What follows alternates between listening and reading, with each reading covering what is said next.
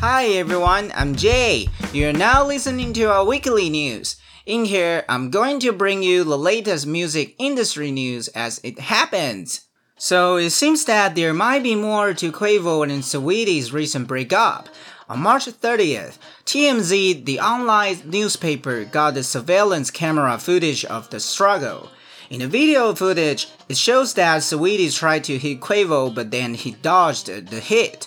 They also fight over an orange Call of Duty case before Quavo grabs when dragging her to the ground. After this footage was revealed, Quavo and Saweetie have both put out statements.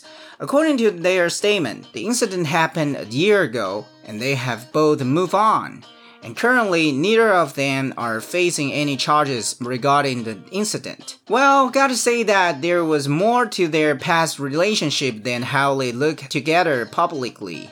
I mean, look at the GQ interview they had on YouTube. They look so happy there. Okay, let's move on. So recently, Lil Nas X released his long-awaited track, Montero, Call Me By Your Name. The music video is really fascinating. Also, we really did not expect the scene that he did a lap dance with Satan at the end of the video. But it seems that this is not the only thing everyone is talking about now.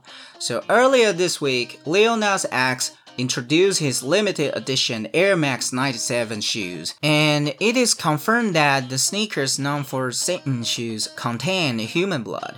To be honest, I really think that he's a marketing genius. However, now Lil Nas X is facing backlash, and Nike filed a suit after receiving complaints from customers who would think that Nike is associated with devil worshipping.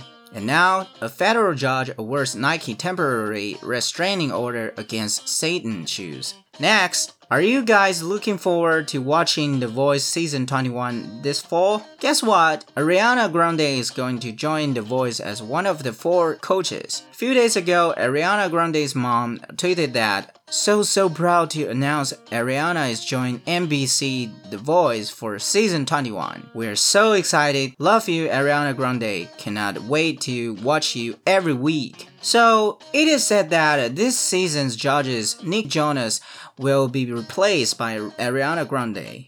Nick Jonas also shared his joy tweeted, Congrats, Ariana Grande. You're going to kill it next season. Welcome to the family. Well, personally, I don't know how it will be like in the voice after she joins, but I'm sure that people are going to be picking Ariana. We really can't wait. It is a big surprise, and also, Nick Jonas, we will miss you. So, these are all the news for this week. Make sure to let me know your thoughts on our podcast in Apple Podcast comment section. Thank you for your listening. I'm your host, Jay. See you next time.